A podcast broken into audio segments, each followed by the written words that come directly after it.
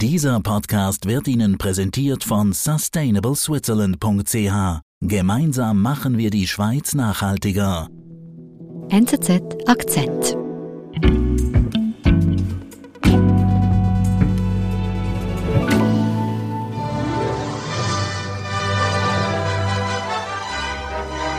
Das ist die Geschichte von Schneewittchen, wie sie auch von Walt Disney verfilmt wurde unter dem Titel Snow White, mit der bekannten Szene am Schluss, wo Schneewittchen vom Prinzen wach geküsst wird.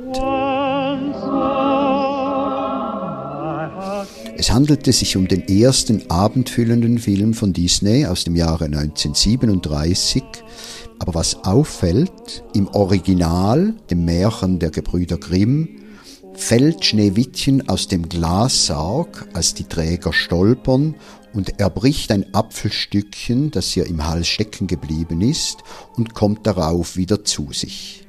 Das war für Disney aber ein bisschen zu brachial, zu grob, zu wenig familientauglich, und er hat die Szene ersetzt eben durch den berühmten Prinzenkuss.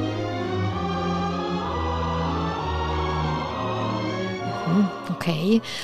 David, warum erzählst du mir jetzt ausgerechnet von Schneewittchen? Ich erzähle das, weil es ein schönes Beispiel ist, wie Disney schon früh die Stoffe, die er verfilmt hat, dem Zeitgeist angepasst hat. Also er hat Szenen, die er den amerikanischen Familien nicht zumuten wollte, weichgespült. Er hat sie massentauglich gemacht. Heute ist das aber nicht mehr so einfach. Was heißt familientauglich? Diese Frage spaltet die USA und mittendrin steckt der Disney-Konzern in der Bredouille zwischen den Fronten. Was ist geschehen, dass der Disney-Konzern zwischen die politischen Fronten geraten ist und damit ins Zentrum des Kulturkampfes in den USA? Das erzählt uns David Signer.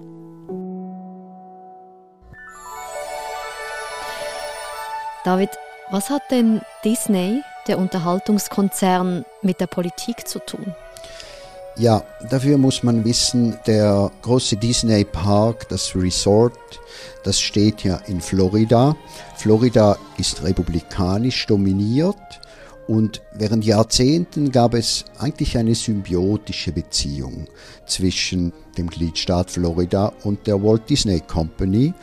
Florida hat profitiert von Disney, ist ein einer der größten Arbeitgeber, 80.000 Angestellte. Der Disney Park bei Orlando ist ein Touristenmagnet. Auf der anderen Seite hat der Disney-Konzern Privilegien erhalten.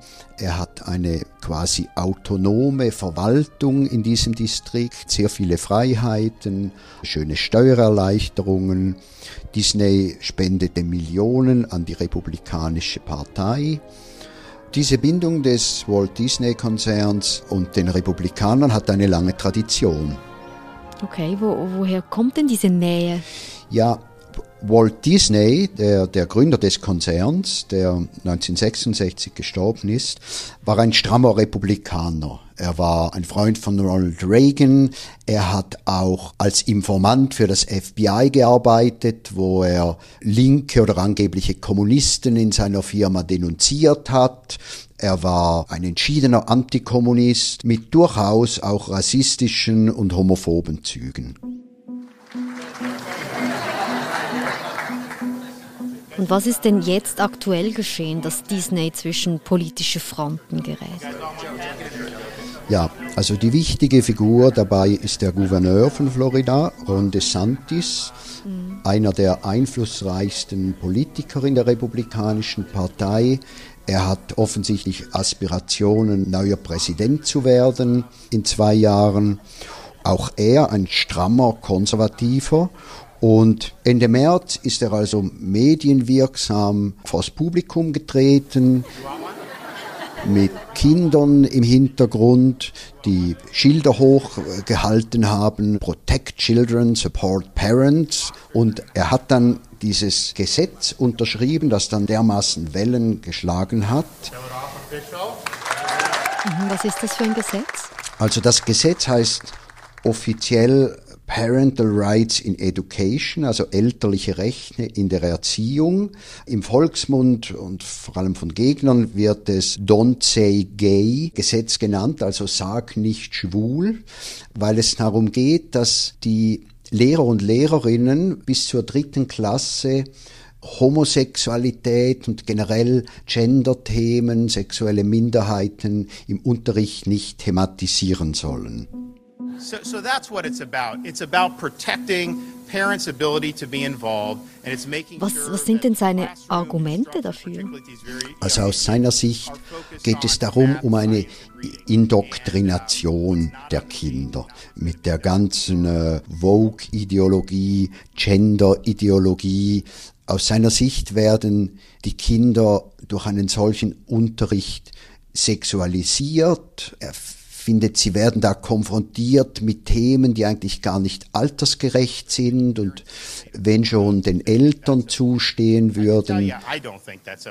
Also er wittert da eine linke, progressive, in Anführungszeichen, Indoktrination der Kinder.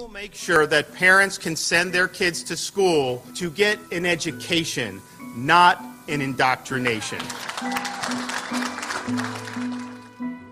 Okay, und das sind jetzt also die Argumente der Republikaner, die aber im konservativen Florida gut ankommen. Genau, die Demokraten bekämpfen das Gesetz. Auch Biden hat sich sehr deutlich positioniert. Er hat das ein, ein Hassgesetz genannt. Mhm. Sie finden das Gesetz einfach rückwärts gewandt, weil es, naja, ich meine, es, es gibt in den Schulklassen auch viele Kinder, die zwei Väter haben, zwei Mütter haben, transgender sind. Ähm, und ja, aus demokratischer Sicht soll das auch thematisiert werden. Das wäre nichts anderes als zeitgemäß. Mhm. Und wo kommt jetzt da genau Disney ins Spiel? Disney hat lange geschwiegen, als dieses Gesetz vorbereitet wurde und dann, als DeSantis es unterschrieb, kam es zu Protesten innerhalb des Disney-Konzerns, die reichten bis zu Arbeitsniederlegungen.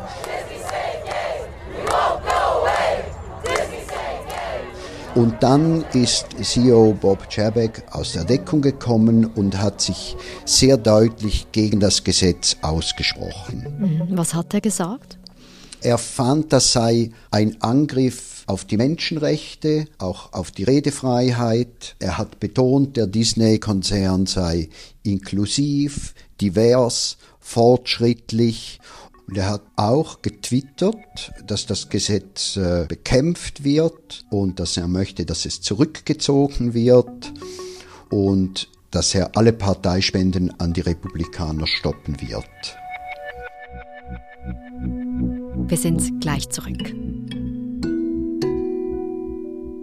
Gemeinsam machen wir die Schweiz nachhaltiger. Mit der Initiative Sustainable Switzerland fördern wir eine nachhaltige Zukunft für die Schweiz, unseren Planeten und seine Menschen. Unterstützt von den Partnern BCG, BKW, BMW, SAP, Swisscom und UBS. Wie auch du einen Beitrag leisten kannst, erfährst du unter sustainableswitzerland.ch.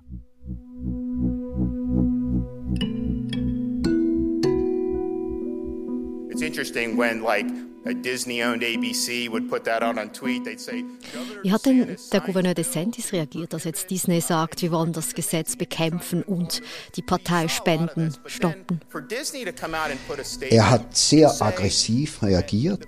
Er hat gesagt, Disney habe eine rote Linie überschritten und er hat den Konzern richtiggehend bestraft. Er hat angekündigt, er werde diesen Sonderstatus des Distrikts rund um den Disney Park auflösen. Das bedeutet auch der Konzern bekommt keine Steuererleichterungen und andere Privilegien mehr.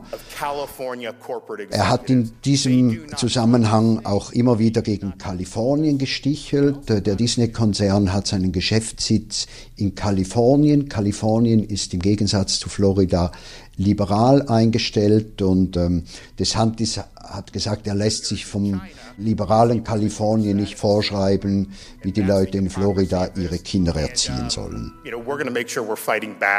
when people are threatening our parents and threatening our kids.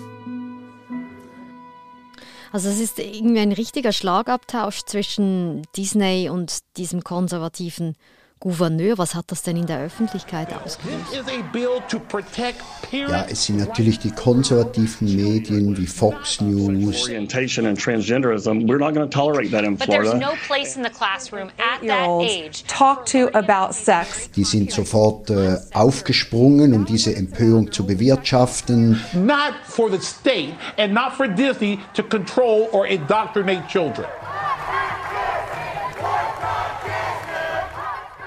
Rufen zum Boykott von Walt Disney Produkten auf unter dem Hashtag Boykott Disney. Man muss dazu einfach wissen, das ist jetzt eigentlich nur eine neue Drehung in einem Kulturkampf, der in den USA schon sehr lange tobt. Die Klassenzimmer sind ein wichtiges Schlachtfeld. Black Lives Matter gehört natürlich dazu, eben Gender. Es geht darum, was ist familientauglich. Die Konservativen reklamieren für sich, dass sie die Kinder schützen müssen vor Indoktrinierung. Die Demokraten plädieren für Diversität, für Offenheit, für Toleranz. Und Disney da mittendrin und eigentlich konfrontiert jetzt mit diesem Vorwurf von den Republikanern, sie würden sich da dieser linksliberalen Vogue-Bewegung unterwerfen. So, also der Vorwurf, ist denn da überhaupt was dran? Ähm, Man kann das nicht so eindeutig beantworten. Dank Disney Plus sind alle Filme, auch die alten von Disney, zugänglich und viele Filme, die wirklich aus heutiger Sicht ähm, rassistisch wirken, zum Beispiel Dumbo, da mit diesen rassistisch gezeichneten Krähen oder Aladdin mit all den arabischen Klischees oder Peter Pan, wo man sich über die American Natives lustig macht. Also die sind definitiv nicht Vogue, die sind sehr, sehr konservativ, aber dann gibt es diese neueren Filme wie Encanto, wo, wo sich Walt Disney offensichtlich bemüht hat, äh, modern, progressiv, vielfältig zu sein. Auch in den Themenparks in Orlando schlägt sich das nieder. Also da gibt es sehr altmodisches äh, neben sehr progressiven. Aber jetzt hat sich Disney ja ganz klar politisch positioniert, indem sie sagen, sie wollen dieses Gesetz bekämpfen.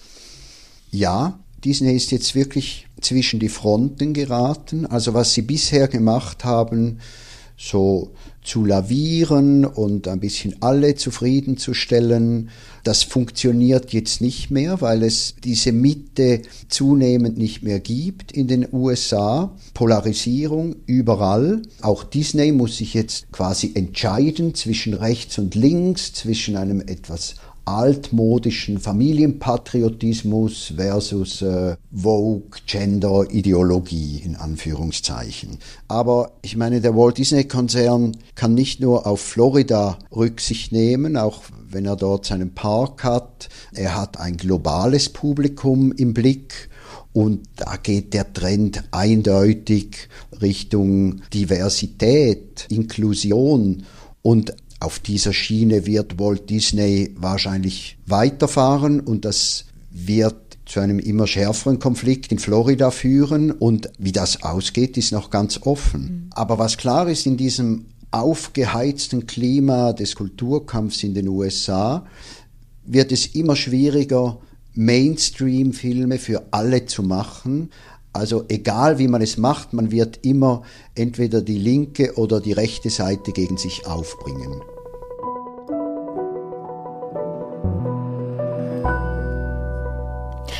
David, du hast uns am Anfang von Schneewittchen erzählt. Das Märchen war Disney 1940 zu brutal. Wie sieht denn das jetzt äh, 2022 aus? Ist Schneewittchen Vogue genug? Nein, es ist nicht Vogue genug. Auch Schneewittchen ist ins Visier der Kritikerinnen gekommen.